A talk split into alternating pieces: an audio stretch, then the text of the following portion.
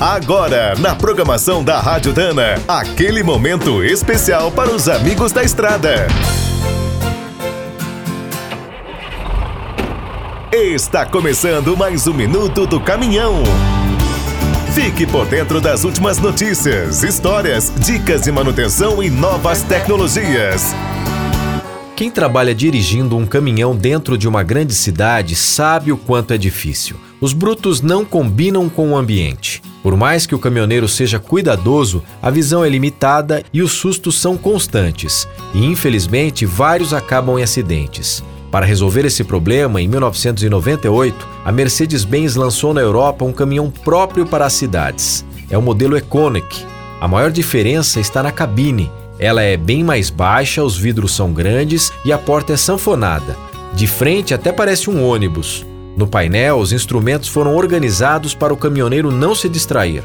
O veículo também conta com câmeras e radares. O conforto vai muito além do ar-condicionado. O Econoc tem bancos especiais, porta-objetos e até persianas com acionamento elétrico. Outra preocupação foi com o câmbio. É possível escolher entre uma transmissão automática de 6 marchas ou uma semiautomática de 12.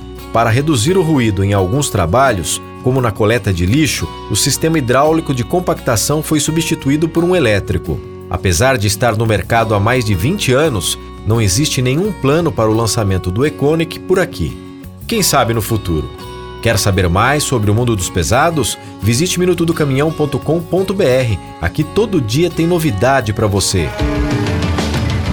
O Minuto do Caminhão é um oferecimento de Spicer e Álvaros, a dupla imbatível em componentes de transmissão, suspensão e direção. Quem é do trecho já sabe, para ficar bem informado, a Rádio Dana é sempre a melhor sintonia.